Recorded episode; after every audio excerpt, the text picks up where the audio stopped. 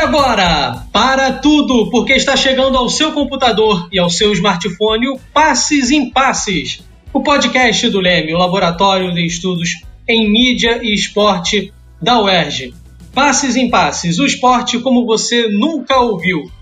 Gravando o nosso 31 episódio do Passes em Passes, remotamente de nossas casas, porque os dias passam, a pandemia não. Infelizmente está difícil nocautear esse vírus. Mas vamos em frente na medida do possível, em respeito a todos aqueles diretamente e indiretamente impactados, desde já o nosso respeito e consolo. Eu sou Matheus Reis, aqui falamos das alegrias e dos conflitos do esporte, trazendo sempre aquilo que você ainda não ouviu. E hoje, tabelando comigo, está o Fausto Amaro, que é o diretor do Passes em Passes.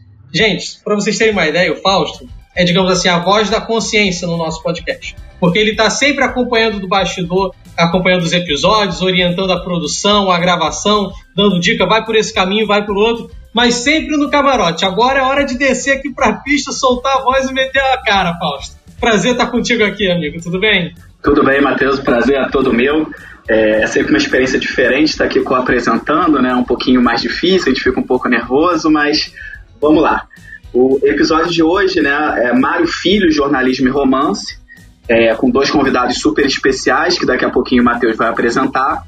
E você que ainda não ouviu os nossos episódios anteriores, acessa lá no iTunes, Spotify, Deezer, Google Podcasts, enfim, quase todos os agregadores do Passe Sem Passe já está lá para vocês ouvirem.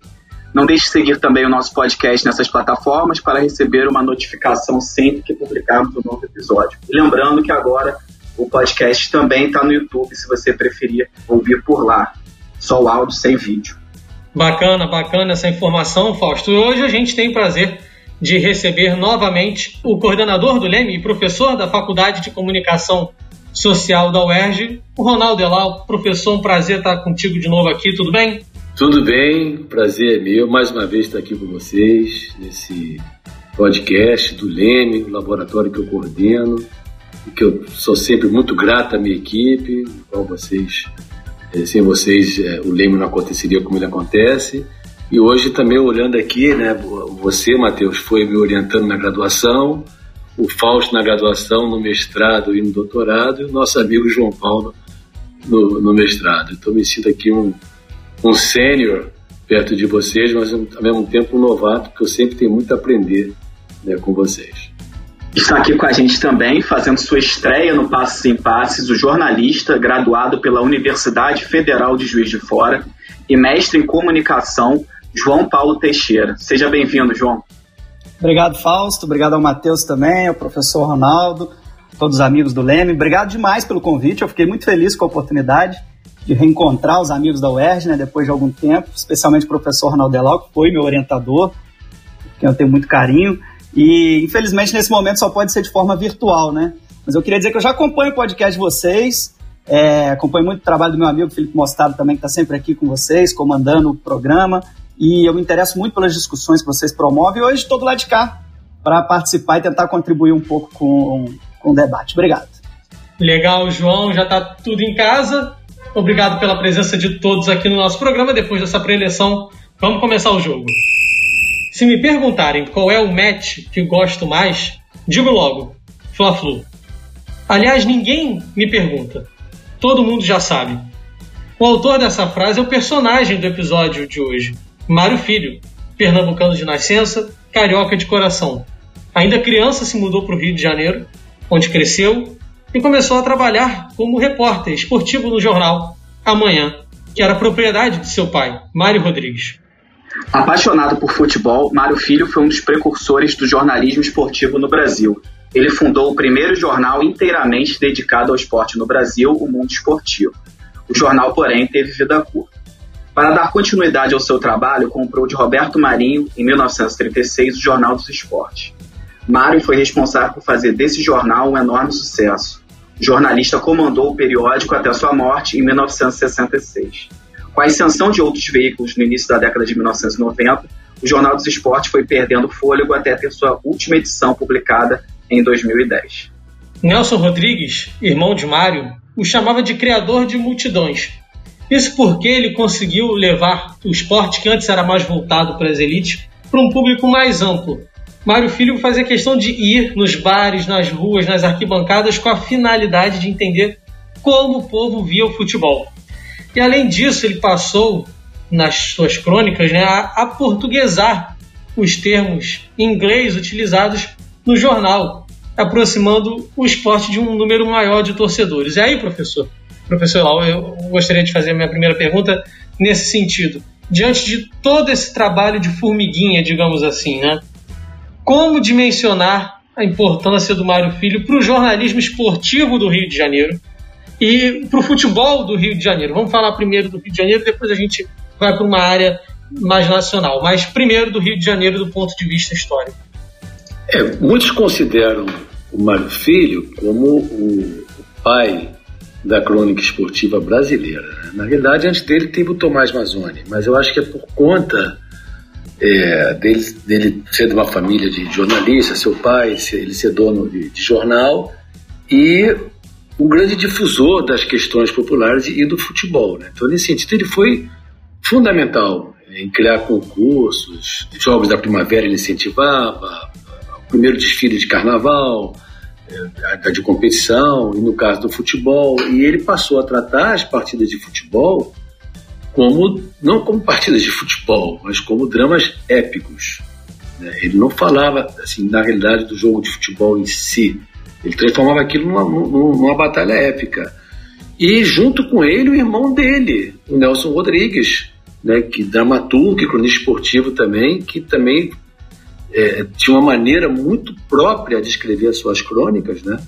que era uma delícia de você ler também o Nelson Rodrigues, que era é, de, de, falar algo que está além do futebol. Então, Mário Filho, que é o nome do, do, do estádio mais famoso, que é o Maracanã, querem mudar o nome, né?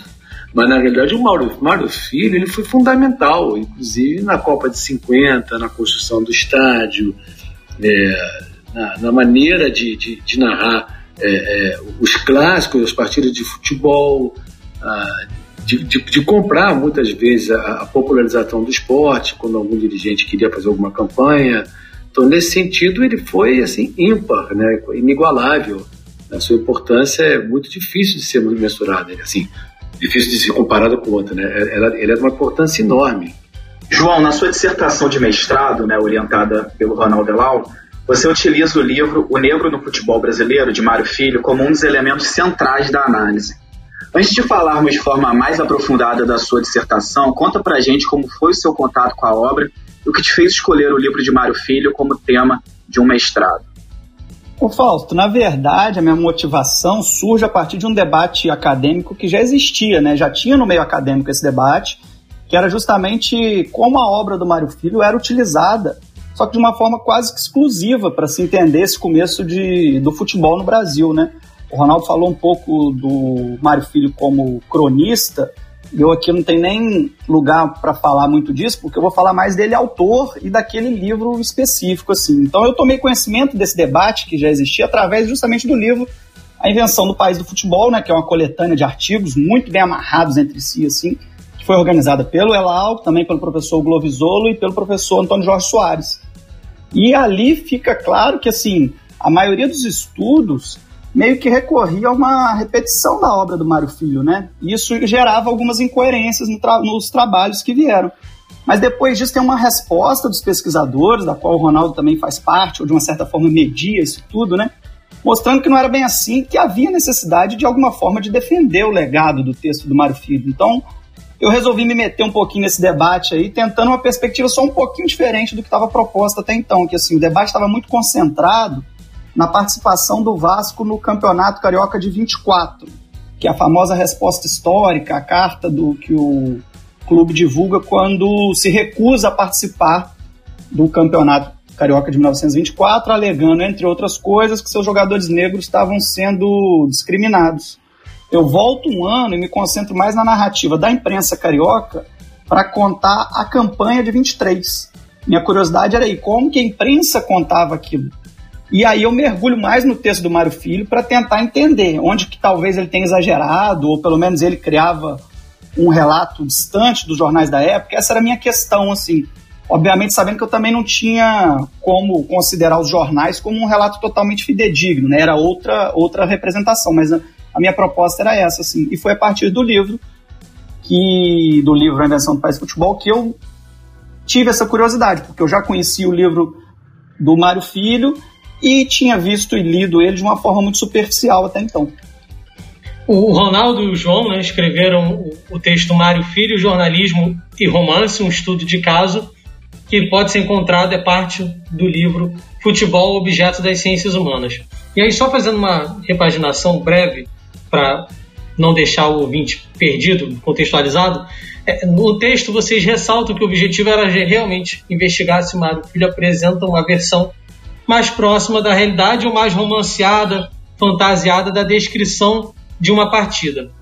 E aí, mesmo com alguns pontos, né, tendo uma pitada de exagero por parte do jornalista, do cronista, vocês afirmam que, de um modo geral, os relatos uh, não eram tão distantes assim do que tinha acontecido realmente na partida e tudo mais.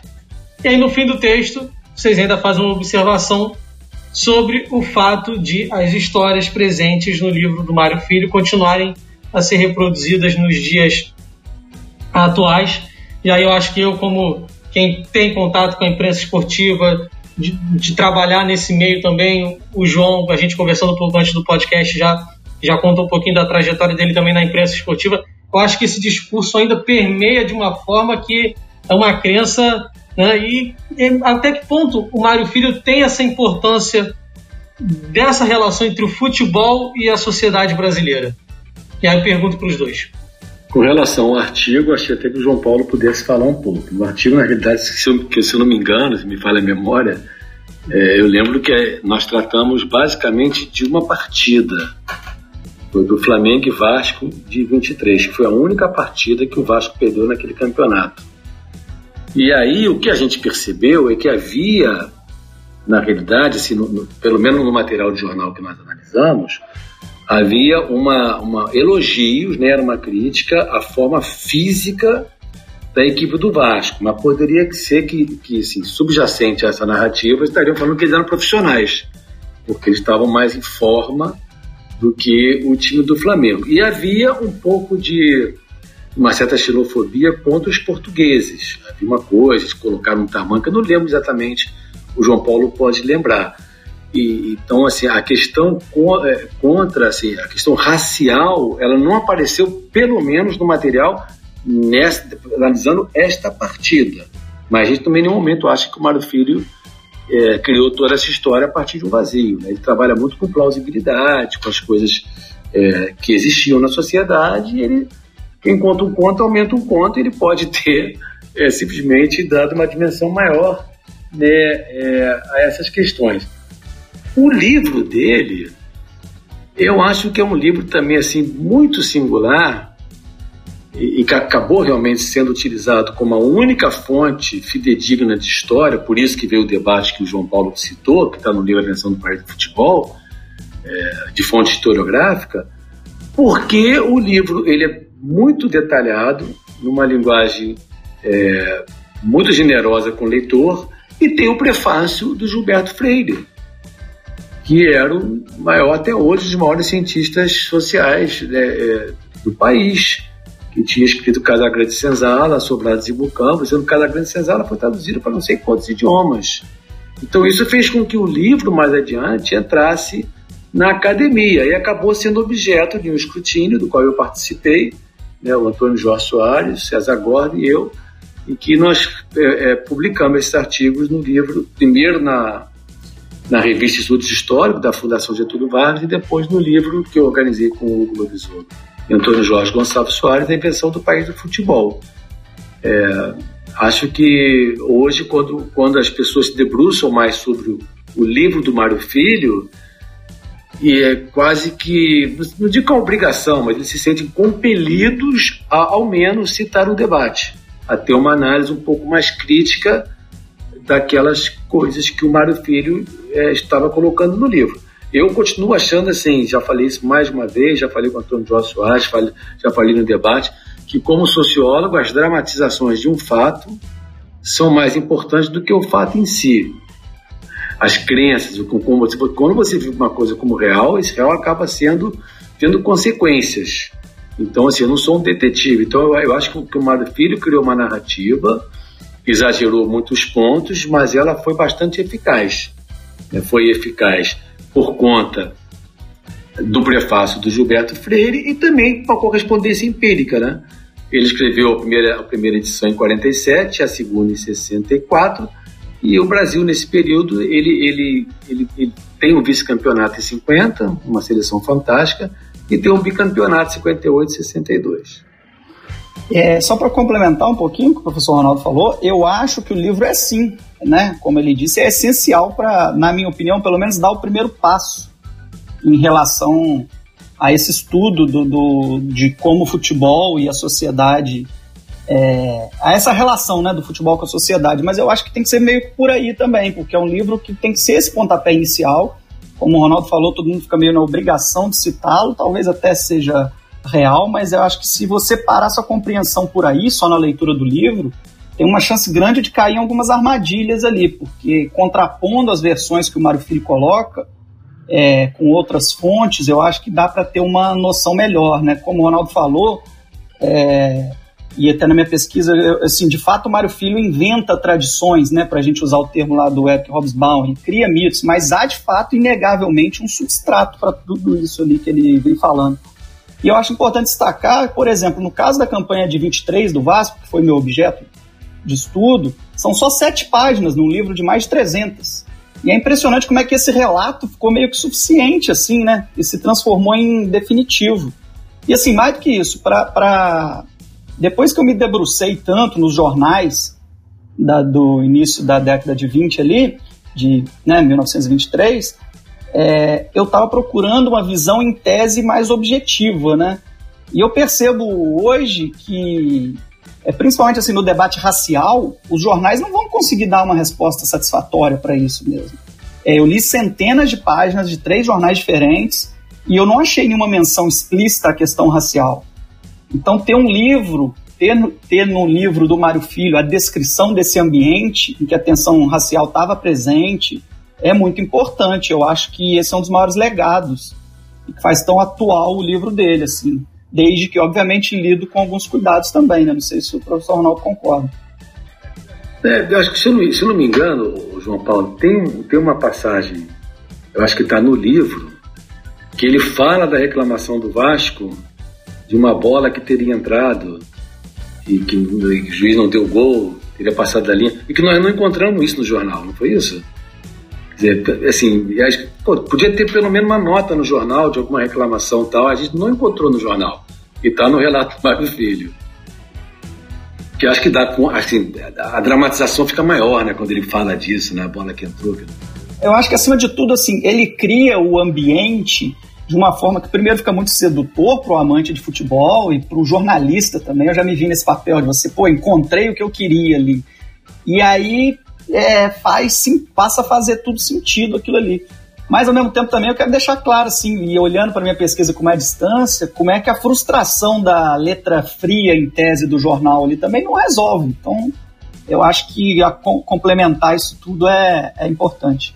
Bem, antes de fazer a, a, próxima pergunta, eu acho importante lembrar que no dia 7 de abril de 1924, né, que é justamente. Hoje nós estamos gravando esse programa no dia 7 de abril, mas há 97 anos o Vasco publicava, o presidente do clube, a carta histórica, né, a resposta histórica é, contra a exclusão né, dos jogadores negros e operários do seu elenco. Né, então acho que é importante fazer essa, essa sinalização para esse fato histórico que coincide com a, nossa, com a nossa data aqui de gravação desse episódio.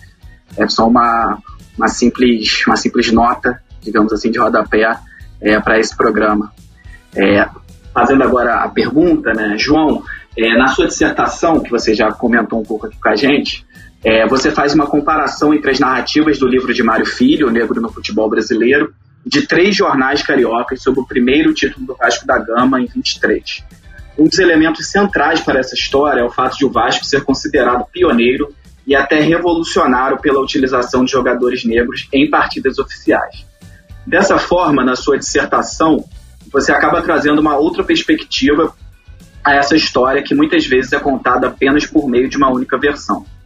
Você pode contar para os nossos ouvintes quais as divergências e as convergências que você encontrou entre as narrativas do livro de Mário Filho e a dos outros jornais que você analisou? Ô Fausto, eu, eu acho assim que o mais, mais importante até do que saber se o Mário Filho se distanciava ou não, o que eu ainda continuo me perguntando, mesmo tanto tempo depois, é por que só algumas partes do livro que o Mário Filho escreveu que foram repetidas e ficaram eternizadas assim. E alguns outros trechos foram esquecidos. Eu acho muito curioso, assim, como é que há um destaque para algumas coisas e se esquece outras. Eu trabalho com os jornais Correio da Manhã, Jornal do Brasil e O País. Esses jornais, os três, já cobriam o futebol com bastante profundidade, o que já é o primeiro desencontro, vamos dizer assim, com o que o Mário Filho dizia, porque ele escreve que nessa época só se dava espaço para o turf e para o remo, é, que o jornal tinha pouco espaço, estava começando a ganhar espaço. E o que eu encontro nos jornais não é bem isso, assim. Eu vejo os jornais, já, o futebol já rivalizando e algumas vezes tendo até mais espaço do que o remo e principalmente do que o turf. Eu acho importante lembrar, o Ronaldo já fez esse destaque, mas é fundamental assim. A primeira edição é de 1947. Então são 24 anos depois dessa campanha de 23. E para piorar, assim, a edição que a gente de fato conhece, consegue ter acesso hoje, é a de 64, que a gente sabe que teve mudanças também. Então, assim, tem um intervalo de tempo relevante. E sem falar também que a pesquisa nos jornais comprovou que foi contado nos jornais ali também de uma forma heróica. Isso que o Ronaldo falou no começo, do Mário Filho ter, ser um cronista de. É, que se assemelhava até o irmão, né, até o Nelson Rodrigues, de criar narrativas épicas e tal, é, já tinha alguma, alguma coisa incipiente ali, não era assinado, você não tinha nada assinado nos jornais. Mas, de fato, é, não foi uma invenção completa do Mário Filho. A campanha do Vasco dos 23 ela é realmente surpreendente, é um feito incomparável e é descrita assim pelos jornais da época. Então, assim, o time empata com o Andaraí na estreia, aí depois ele já surpreende vencendo os quatro jogos seguintes, que são justamente contra Botafogo, Flamengo, América e Fluminense, nessa sequência. Um time que tinha acabado de vir da segunda divisão. Então, assim, é, mas quer ver um exemplo bem simples. O Mário Filho diz no texto que o Vasco tomava dois, três gols no primeiro tempo e virava o jogo no segundo tempo. Isso é uma meia verdade, porque assim, é só pegar os resultados e a escalada de gols, vamos dizer assim, você vê que o fato, de fato o Vasco sai atrás no placar em três jogos e vira o jogo, mas ele estava perdendo de 1 a 0 e virou o jogo para 2 a 1 ou 3 a 1. O Mário Filho dá essa exagerada nos fatos, né? O Vasco não faz mais de três gols em nenhum jogo da campanha. Então, assim, é uma conferência é relativamente fácil de se fazer, né? Agora, ao mesmo tempo, o Ronaldo citou a questão do preparo físico, é, o Mário Filho destaca isso na obra dele.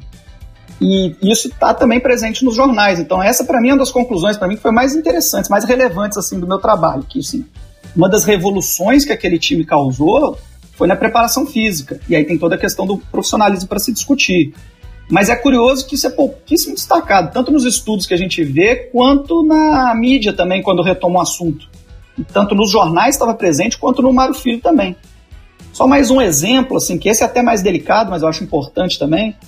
O Mário Filho diz textualmente que os jogadores do Vasco eram valorizados no clube, mas que ao mesmo tempo eles não podiam ter acesso às dependências do clube pela porta da frente. Então, até me despindo agora aqui da pesquisa e falando de uma forma mais tranquila, até como torcedor do Vasco, não como pesquisador, mas assim, eu defendo, de uma certa forma, esse legado do pioneirismo vascaíno, apesar de que esse pioneirismo também pode ser questionado, porque o próprio Mário Filho também fala que o Bangu já tinha jogadores negros. Mas eu, eu, eu acho que é motivo de orgulho para a instituição. Mas o fato dos jogadores não acessarem a porta da frente do clube, isso me envergonha. Então, assim, essa segregação acontecia também no Vasco. E isso parece que é esquecido quando se retoma os fatos, assim, tanto pela imprensa quanto pelos pesquisadores, e assim. E aí eu acho que é uma leitura até um pouco perversa e que, como se essa igualdade, assim, ela fosse concedida por uma benevolência dos portugueses aos negros. Então, assim, eu acho que o debate hoje está muito mais profundo que isso. Então, assim, esses encontros e desencontros, o que, o que a gente tem que fazer primeiro é olhar para a obra como um todo. Toda vez que eu vejo alguém pensando um trecho do livro, eu tenho meio que um calafrio, assim, porque eu acho que a chance de cometer algum equívoco ali é, é, é, é provável. E tem uma nota na primeira edição que para mim é bem definitiva para a gente entender esse propósito e complemento o que o professor Ronaldo disse há pouco, assim, que é uma nota ao leitor que o próprio Mário Filho escreve e eu acho que entende como a gente deve usar o livro como uma fonte histórica, assim. Eu vou, vou ler aqui, ele é curtinho, esse trechinho que eu destaquei.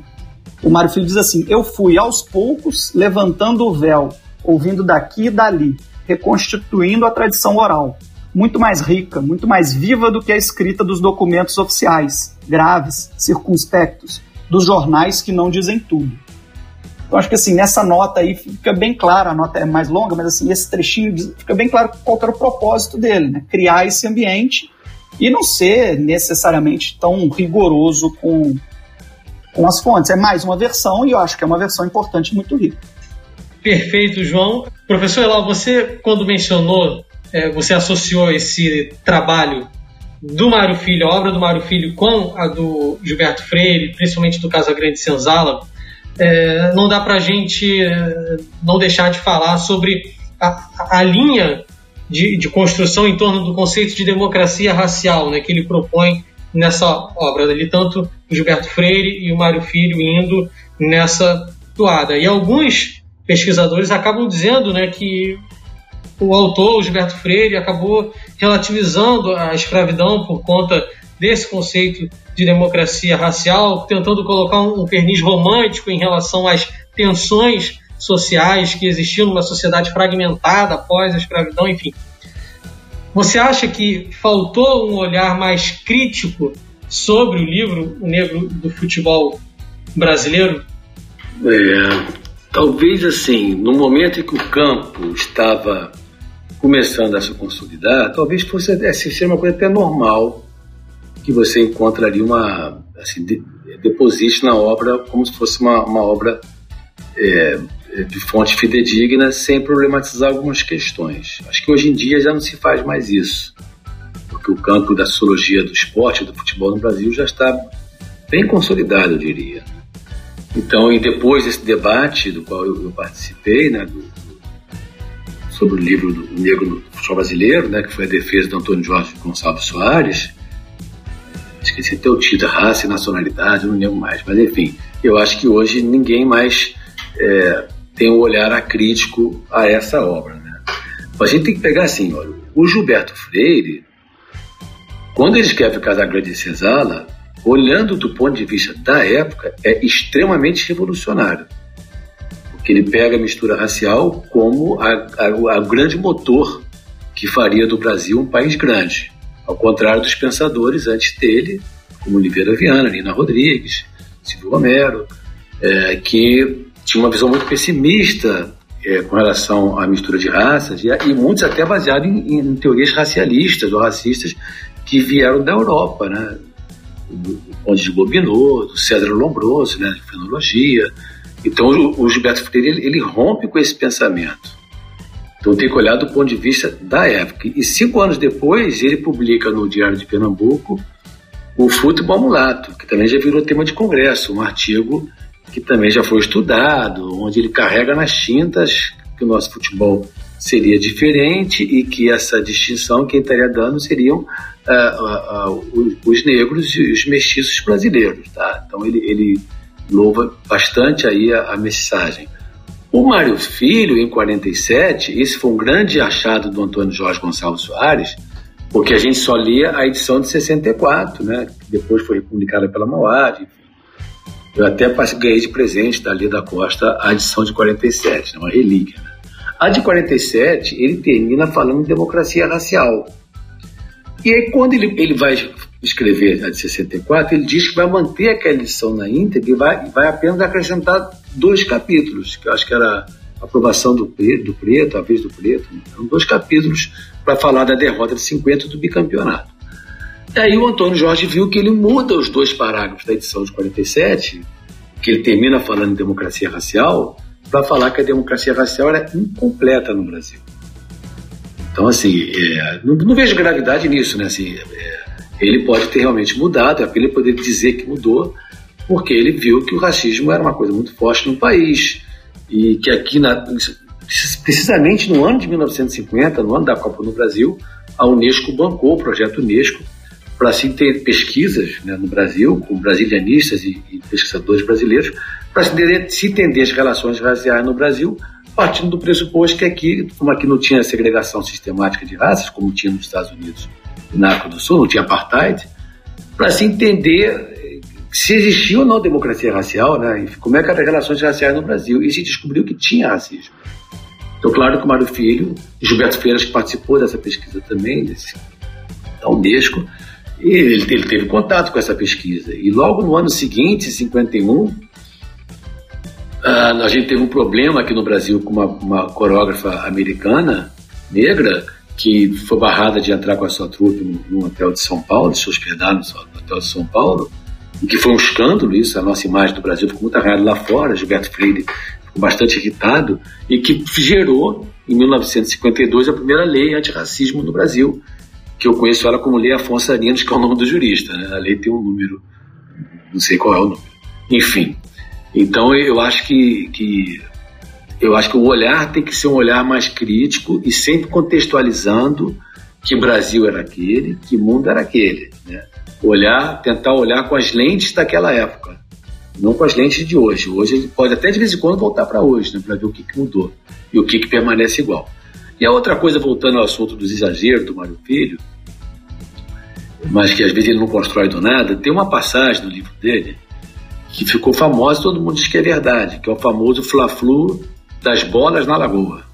Que ele narra de uma maneira épica que aos 39 minutos do segundo tempo, acho que o Flamengo empatou a partida. E o empate o Fluminense era campeão. O Flamengo tinha que fazer mais um.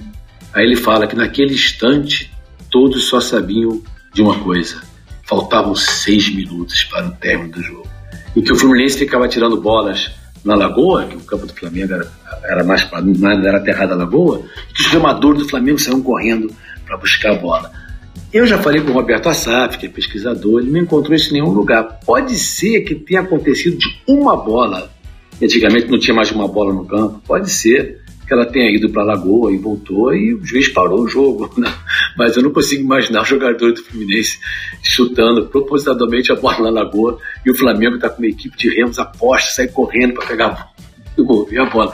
Mas a história é melhor do que a, nesse caso a ficção é melhor do que a realidade. É isso. Seguindo um pouquinho a linha da pergunta anterior, hoje em dia nós vemos muitos jogadores fazendo a revolução dentro de campo, ou seja, se posicionando política e socialmente sobre os temas que, que interessam a eles. É, os atletas negros, em especial, denunciam cada vez mais os preconceitos que sofrem dentro de campo, seja por outros atletas, seja até mesmo por parte da torcida adversária. É, isso faz com que esse assunto seja abordado também de forma mais intensa e enfática na imprensa. E todas as vezes que esse tema vem à tona, o livro de Mário Filho é lembrado.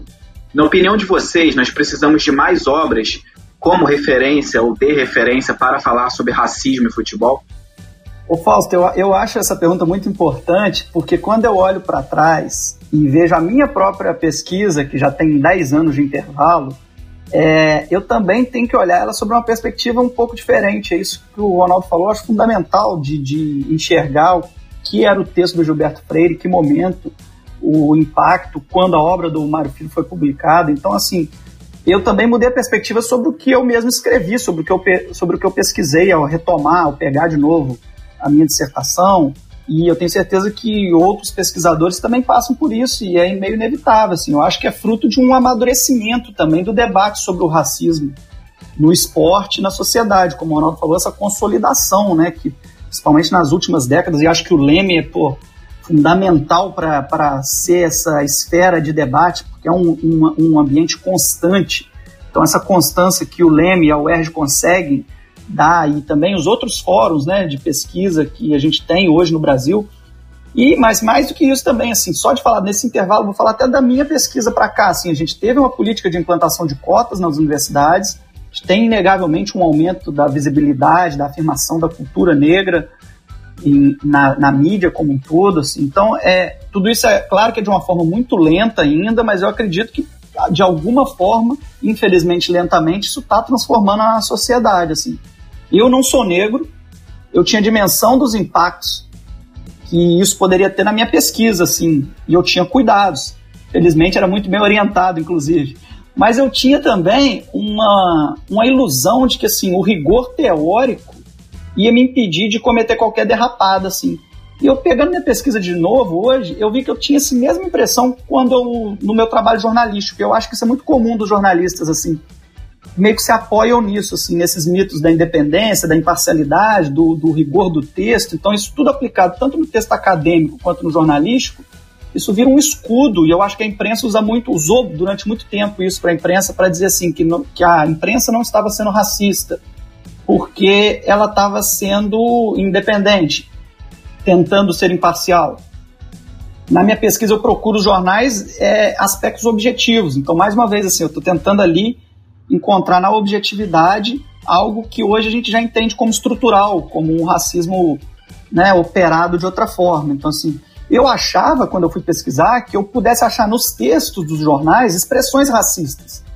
Porque essa era a referência que eu tinha, inclusive, do livro do Mário Filho. Então eu achava que eu ia pegar um jornal de 1920 com expressões racistas e, e eu não achei. Tem coisas veladas e que aí a gente tem que ter muito cuidado para ter a, a, ter a conclusão correta, mas eu tomo cuidado na minha conclusão do trabalho, inclusive, para dizer que assim, não é garantia que a sociedade não era racista, não era isso que eu estava dizendo, não é porque não tinha no jornal.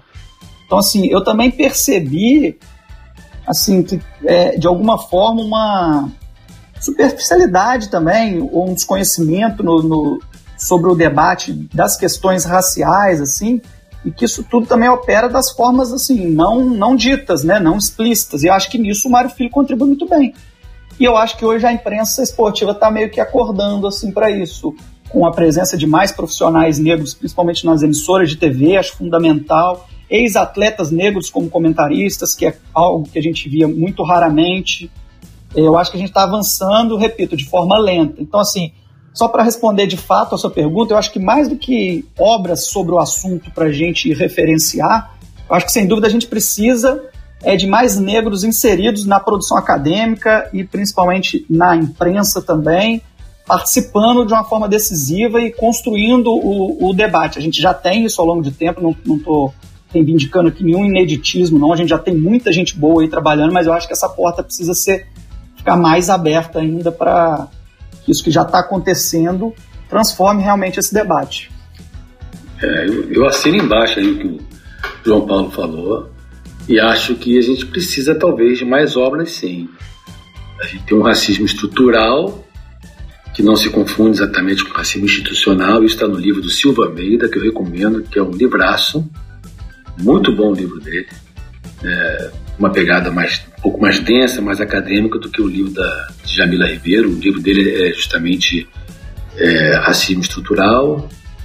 O da Jamila que eu li é Pequeno Manual Antirracismo, uma coisa assim que é uma leitura mais, mais ampla, assim, por público mais amplo, né? São trabalhos fundamentais, mas, por exemplo, eu ainda acho que treinadores de futebol negros são muito poucos. Não, não estão representados. No quadro diretivo, amadores, não, não, eu nem posso falar que será só preconceito, assim, porque teria que ter alguém, um candidato, para ver se iria ganhar a presidência ou não. O problema é que eles estão em mais posições subalternas e para você ser presidente de um clube ou vice-amador de um clube, significa que você está bem de vida. E aí você abre as portas mais para os brancos. Você não vê, você vê talvez assim é, o, o, o, dirigente remunerado, né? o Tinga, né, no Cruzeiro, muito poucos, você encontra muito poucos. Né? Então acho que nós estamos ainda engateando. O que eu lembro assim de mais recente que eu acho que é uma discussão que morreu muito rápido, tudo bem que não tinha provas tal, mas que poderia se, se discutir um pouco mais, que foi a do jogador Gerson, do Flamengo, no jogo contra o Bahia, porque ele disse que o jogador do Bahia, o colombiano Ramírez, teria dito cala a boca negro, é, esse cala a boca, né, e o Gerson deu depoimento falando que apesar de nunca ter sofrido racismo, ele, ele já, já tinha, assim, explicitamente, ele já tinha o cala a boca em olhares, e que ele jamais iria se calar, ele está numa posição privilegiada, mas não é por isso que ele vai se calar. Então eu achei que bastante assim corajoso que ele fez, né? Mas infelizmente eu acho que assunto, não me lembro, não sei qual é o assunto, assim, nunca mais vi falar na mídia, eu não sei qual foi o desdobramento, se foi arquivado o inquérito, o que aconteceu, ah, não sei, pode ser que eu não tenha tido provas, mas foi bacana ter levantado a discussão. se nós precisamos de mais obras, eu acho que sim. É, obras, é, não só como a do Mário Filho, obras talvez mais acadêmicas mesmo, para tratar de, de esporte e racismo, racismo no futebol. Acho que sim. Vamos lá, gente, já com base no que vocês disseram, professor, é, em relação a negros em cargos diretivos. 20 clubes Série A, 20 clubes Série B, só existe um presidente negro. É o da Ponte Preta, ele se chama Sebastião Arcanjo, ele não foi eleito. Ele acabou é, ocupando esse cargo diante de algumas, alguns problemas em relação ao titular. E em relação ao caso do Gerson, foi arquivado ah, no dia 11 de fevereiro de 2021. O STJD arquivou, diante do caso do Ramírez e do Gerson. O relatório aponta ah, uma insuficiência de provas e uma ausência do Gerson que não foi depor em uma das audiências. Enfim, só para deixar isso claro, que são as notícias mais atualizadas sobre isso. E aí vocês falando em relação a, é, a objetividade e tudo mais, a gente vê que o futebol, o jornalismo esportivo, mesmo uh, sendo a área que tem um pouco mais de emoção é, em relação à cobertura, é algo mais popular em relação à cobertura, por exemplo, de política, que está muito nos meandros dos bastidores e tudo mais, e da economia dos números né, também, a gente vê a presença cada vez mais de dados, análises estáticas, né, que significam né, uma, uma presença maior da objetividade dentro da cobertura esportiva. O que muda, uh, professor Elau, na sua opinião, em relação às narrativas, quando essa maior objetividade está mais presente na cobertura esportiva. Há muita diferença na narrativa, na análise sobre o futebol. A gente não vai ter mais cenários como esse do Mário Filho em relação à representação do futebol, ou mesmo com esses números, essas porcentagens, as crenças lá de trás, lá do início, permanecem. É, eu, eu acho que quando você está escrevendo um cronista esportivo, ele nem sempre ele é tão objetivo assim, não eu acho que ele tem uma liberdade maior ali.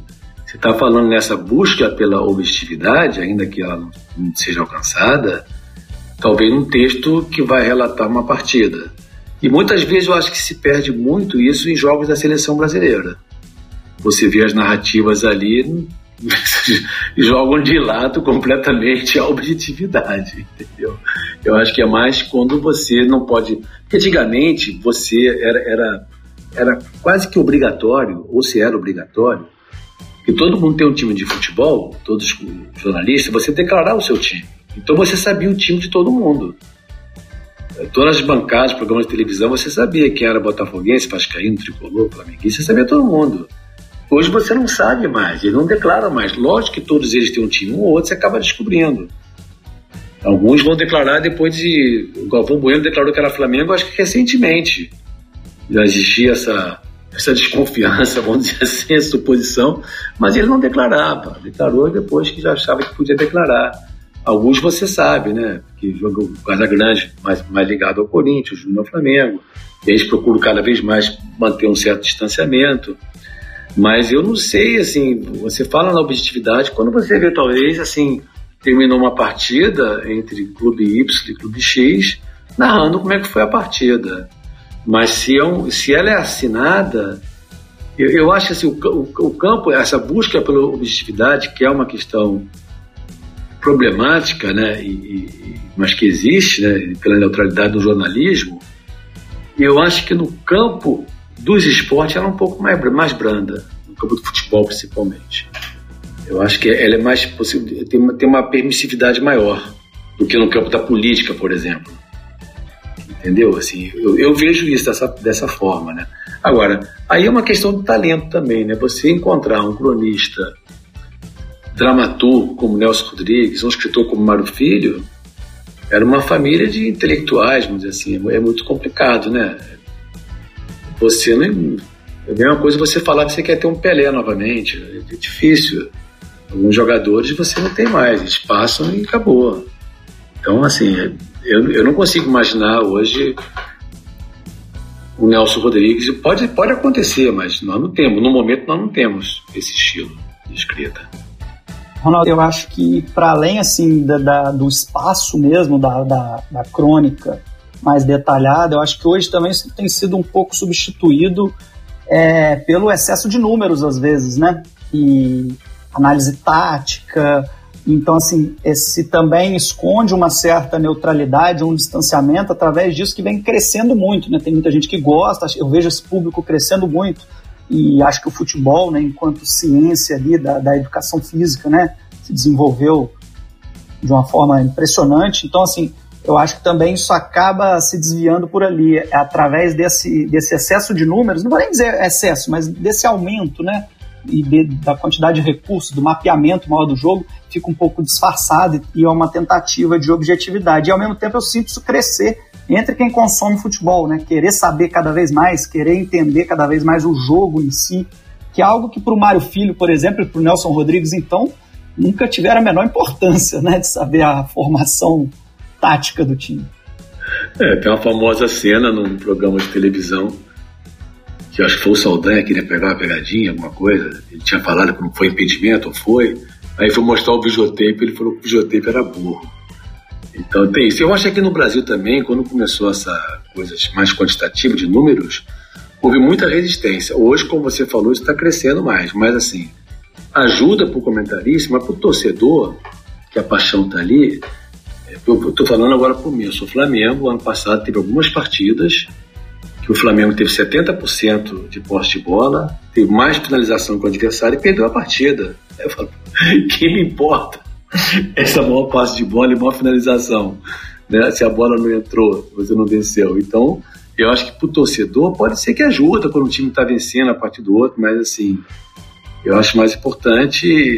Eu, eu, sei que assim, isso é uma coisa. Os americanos, por exemplo, eles têm verdadeiro é, paixão, obsessão por esses números, e, recordes no beisebol, na velocidade da bola, contas de batida, eles têm uma verdadeira obsessão por isso. Mas você tem razão, João Paulo, aqui eu vejo isso cada vez mais é, sendo aceito. Acho que teve uma resistência no início, mas está entrando. E ajuda, talvez, para o comentarista, ajuda.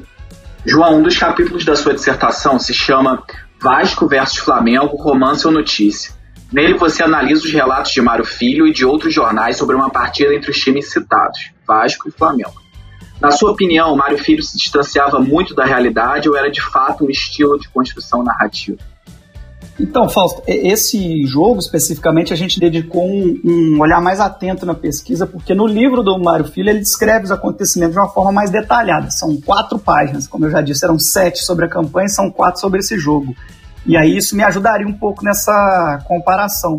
Então eu até peguei, eu, e aí eu, nesse eu tive a oportunidade de ir além, pegar outras crônicas dos jornais, então assim, também dos dias anteriores, para tentar capturar um pouco esse ambiente, tentar fazer essa comparação, assim. O Vasco já liderava o campeonato, tinha vencido os rivais, como eu falei, e aí a, o jogo desse segundo turno entre Vasco e Flamengo tinha realmente uma grande expectativa na cidade do Rio de Janeiro, estava retratado nos jornais isso, eu encontrei isso lá. É legal que o Mário Filho fala até que é, torcedores de outros times foram até as Laranjeiras para torcer contra o Vasco. Seria uma união daquele futebol tradicional contra a novidade que estava ali é, ameaçando o status quo. E, e, eu encontro no Correio da Manhã exatamente essa citação, dizendo que as arquibancadas estavam cheias porque os torcedores dos outros times também fizeram questão de participar. Outra coincidência também é quando ele fala das brigas, né, o, o, relato do jornal O País é praticamente idêntico ao texto do Mário Filho. Assim. Parece que ele tirou dali mesmo. Inclusive tem o que o Ronaldo falou das ofensas aos portugueses e tal. E aquilo que o Ronaldo citou lá no início, da briga que aconteceu na arquibancada, que teria começado após um erro de arbitragem. Mas eu não encontro nos jornais nenhuma menção a isso e muito menos uma crítica ao árbitro. Pelo contrário, até um elogio. No Correio da Manhã e no Jornal do Brasil, meio que não falam da, das confusões, não, mas o país relata com detalhes isso que eu falei. Então, assim, é meio que o, o Mário Filho tirou dali, ele copiou dali, assim, tem trechos que são idênticos. Tem ainda a comemoração da torcida do Flamengo, que também teria tido excessos, brigas, e que aí os jornais também descrevem, parecido com o Mário Filho. Então, assim, acho que a gente pensar que colocar os jornais como fiel da balança também pode induzir a erro. Eu já até falei disso, porque eles não também têm relatos contraditórios entre si. Mas tem umas coisas que são bem objetivas, assim.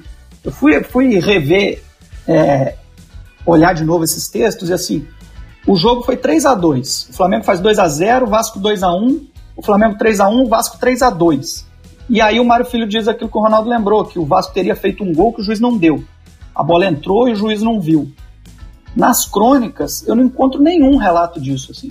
É muito improvável que tenha acontecido e os jornais não tenham, de fato, descrito, né? Porque o nível de descrição dos lances era realmente bom.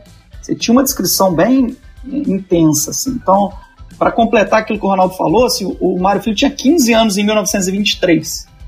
E fica um pouco essa impressão de que em alguns momentos ele resgata essa memória afetiva dele, né, no, mesmo, no mesmo caso do Fla-Flu lá da Lagoa, e, e, sobrepõe essas lembranças afetivas dele à própria pesquisa que ele realmente fez nos jornais, porque está provado ali que ele copia trechos, e das entrevistas que ele também fez. Então é que ele parece ignorar isso e preferir criar um ambiente com que ele lembra, né?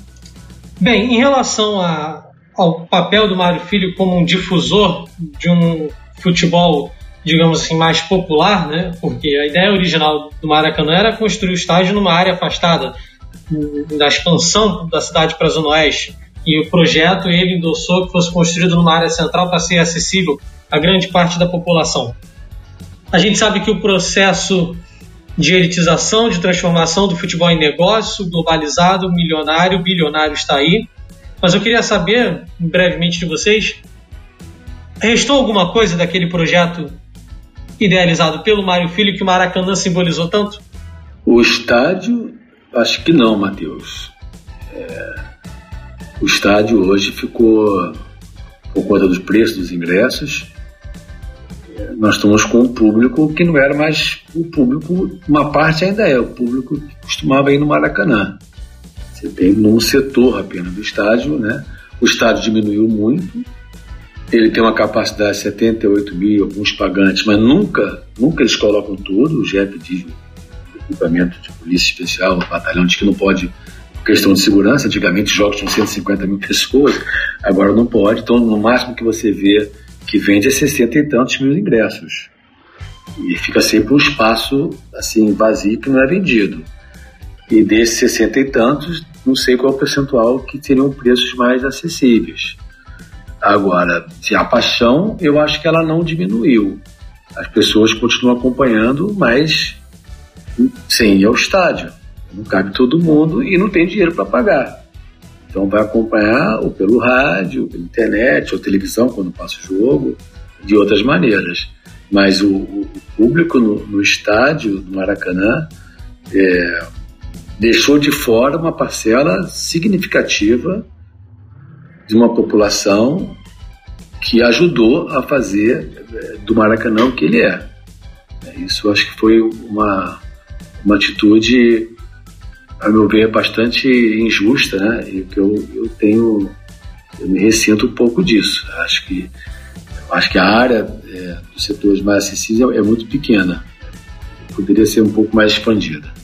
Eu vou vou me permitir rapidamente discordar, não, não discordar, mas só ser um pouquinho mais pessimista que o professor Ronaldo, porque eu acho que eu tenho, eu tenho muitas. Tenho, tenho receio, tenho muito medo do que o, do que o futebol brasileiro está de fato se tornando. Assim. Eu tenho receio que em duas ou três gerações a gente tenha algumas mudanças significativas. Não estou falando que o futebol brasileiro vai acabar, nem que vai ficar pior. Acho que talvez ele fique até tecnicamente melhor, talvez tenha mais dinheiro daqui a pouco, mas eu, eu vejo o futebol se tornando uma coisa cada vez mais segmentada e para poucos. Eu acho que a gente, não só para quem tem acesso, mas também quem se interessa por futebol, eu tenho receio que se diminua. E acho que a gente que gosta, que é apaixonado, vai continuar e vai ter cada vez mais é, possibilidades de acompanhar e tudo mais, mesmo que precise para isso investir muito dinheiro.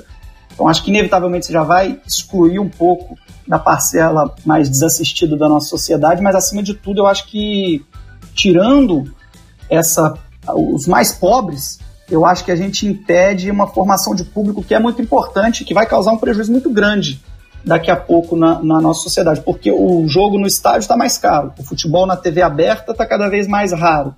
Eu vejo hoje o futebol tendo muita dificuldade de seduzir novos públicos. É, as crianças, eu percebo de uma certa forma, um pouco mais afastadas.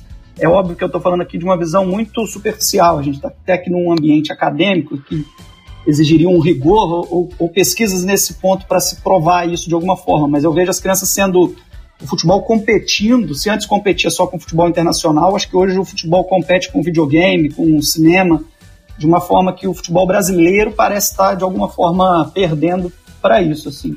Eu acompanho com muita atenção o trabalho até de um pesquisador aqui do Leme também, né, o Irlan Simões então, assim, esse, essa elitização dos estádios, eu acho que ela é um problema, mas mais do que isso, essa dificuldade em se ter acesso ao jogo e essa não formação de público. Eu acho que isso tem tudo a ver com falar do, do Mário Filho, porque ele foi o criador de multidões, né?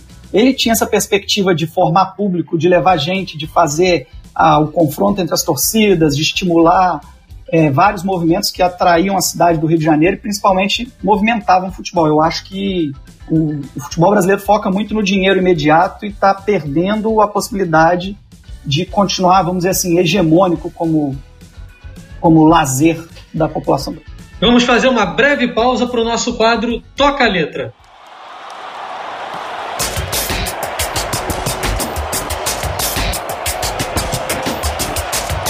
No episódio de hoje, a música do Toca Letra faz uma homenagem ao Maracanã. Não é segredo que Mário Filho foi um dos maiores entusiastas da construção do estádio, a gente estava falando disso. Um dos símbolos do Rio de Janeiro, o Maraca foi tema de muitas músicas, e a canção que a gente vai trazer hoje é composta e interpretada por Francis Haim, que faz uma união entre o futebol e o samba. Muita gente não sabe, mas o samba era outra paixão de Mário Filho, e foi por conta do jornalista também, aliás, que os desfiles da escola de samba, de escolas de samba, começaram. Solta a música aí, Léo.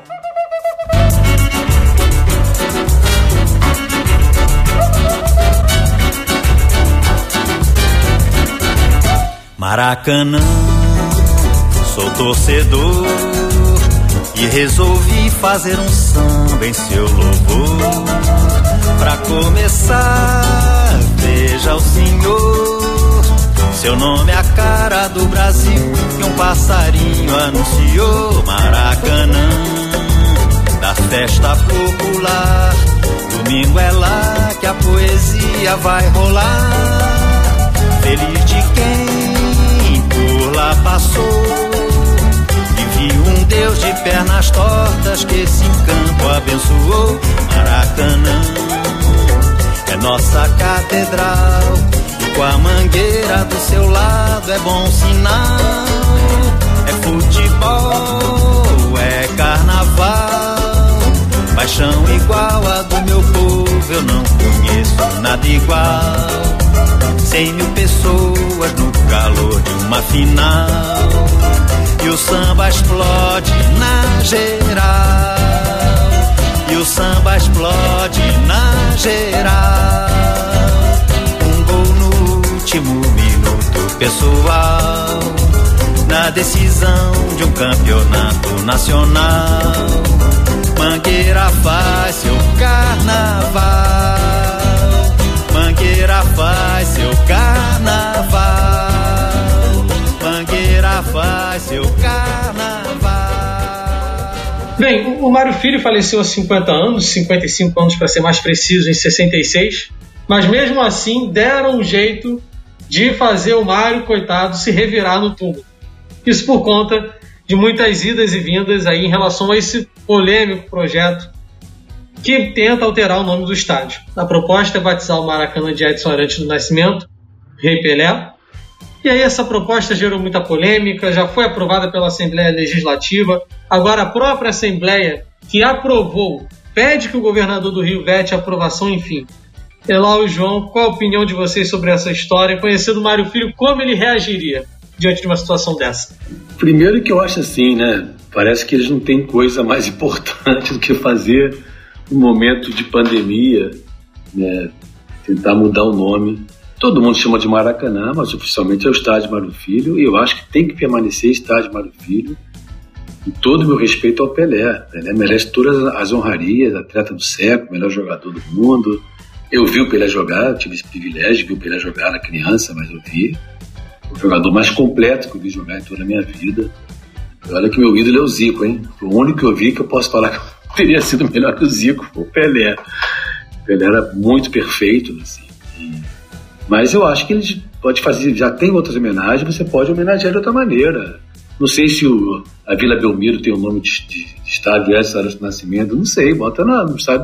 Até porque se você for se tivesse que mudar um nome, que eu, que eu, sou contra mudar, eu botaria Arthur Antunes Coimbra, porque o Zico é o maior artilheiro da história do Maracanã. Mas eu acho que não tem que mudar. Eu acho que o nome tem que continuar sendo é, Estádio Mário Filho, que a gente vai chamar sempre carinhosamente de Maracanã. Acho que o Mário Filho merece essa honraria. Ele brigou pela Copa, brigou pelo estádio, brigou pelo futebol brasileiro. Então acho que não tem que se mudar isso não. Eu acho que não vai mudar também não, que eu estou vendo uma reação muito forte para não mudar. Eu concordo com o Elal porque o argumento central da justificativa é que o Brasil não valoriza os seus ídolos de forma como deveria, né? E eu acho que justamente talvez o único ídolo que a gente valorize e que a gente reconheça que seja justamente, né, que seja exceção disso, seja o Pelé, porque assim, eu, eu vejo o Pelé como uma figura quase onipresente, assim. Ele recebeu todas as homenagens em vida ainda e ele é presente, ele capitalizou inclusive muito com isso e merece todo o reconhecimento que ele tem.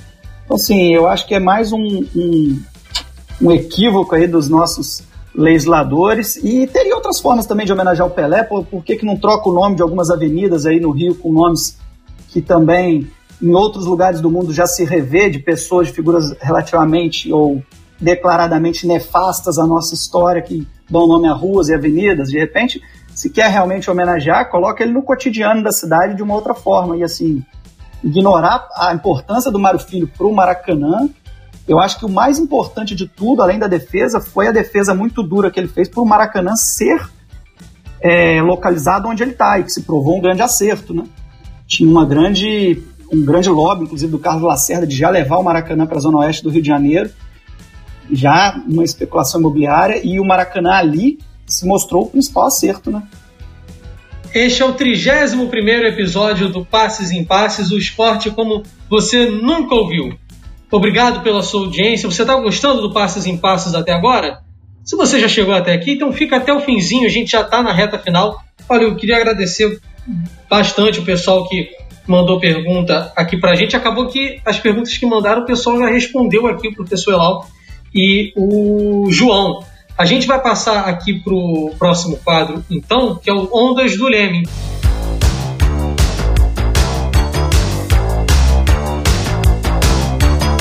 A gente sempre faz indicações de livros, séries e filmes para auxiliar você, ouvinte, a aprender mais sobre esse tema que a gente está falando, sobre a história do Mário Filho e a relação né, das representações do Mário Filho sobre o futebol brasileiro.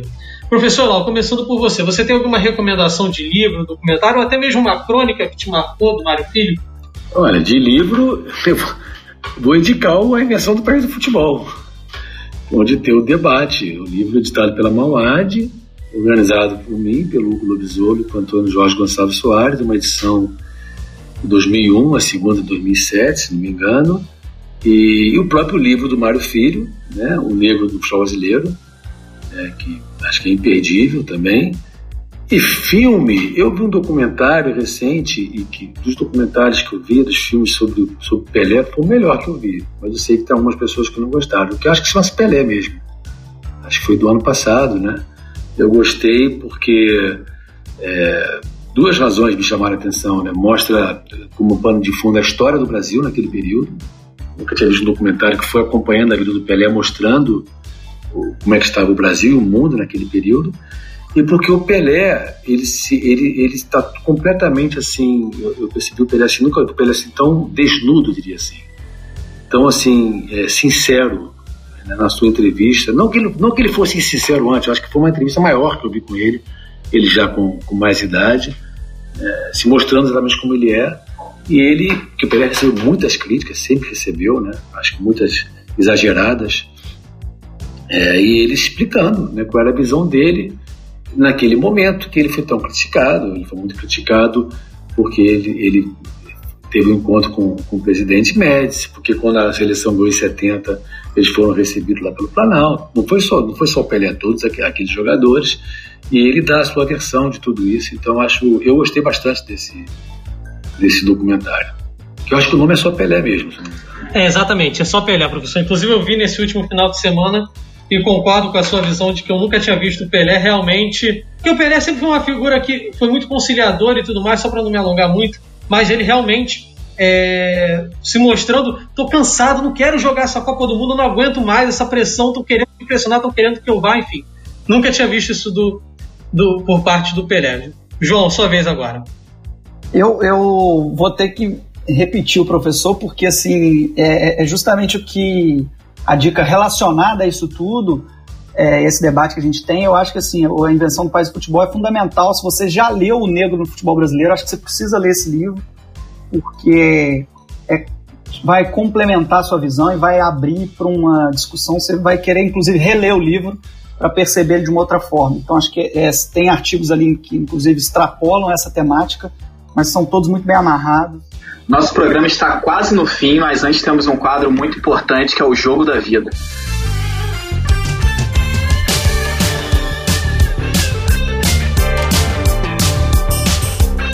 Qual jogo marcou a sua história? Em qual momento o esporte entrou na sua vida?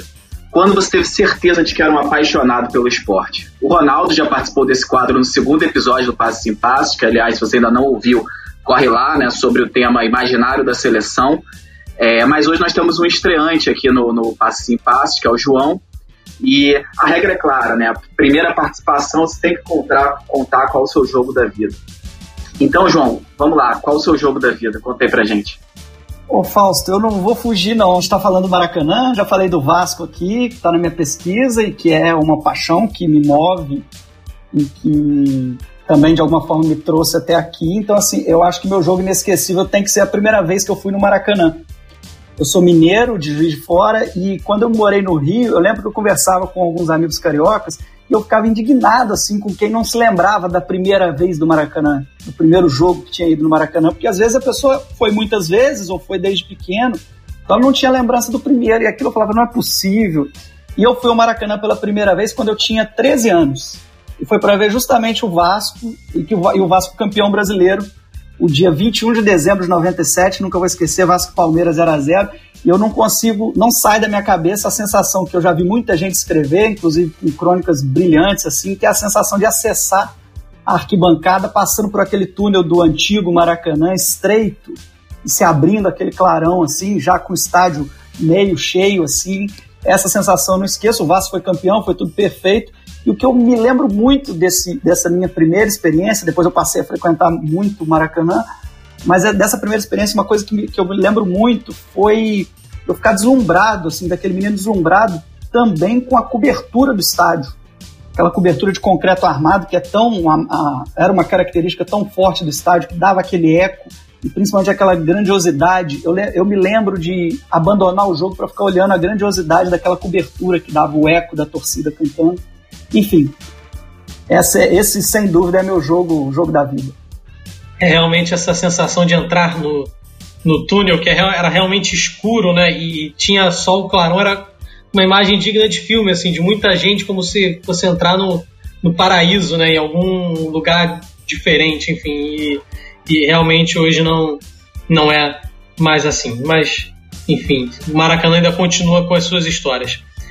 Final de jogo no Passes em Passes. Muito obrigado, amiga e amigo ouvinte. Compartilhe este episódio com seus amigos, envie seus comentários para gente, leia nosso blog no comunicacãoesporte.com, isso mesmo, sem cedilha, sem tio. E siga as páginas do Leme no Instagram e no Facebook, é só procurar pelo arroba Pessoal, só um recado aqui rapidinho. É, o Luiz Antônio Simas, que já participou do nosso podcast aqui também, o Vitor Andrade de Mello, no dia 15 de abril, quinta-feira, às seis e meia, eles vão ter um debate justamente sobre esse tema. Vai ter uma tabelinha justamente entre eles, uh, conversando sobre essa questão do Maracanã, dessa troca de, de nome, dessa tentativa, enfim.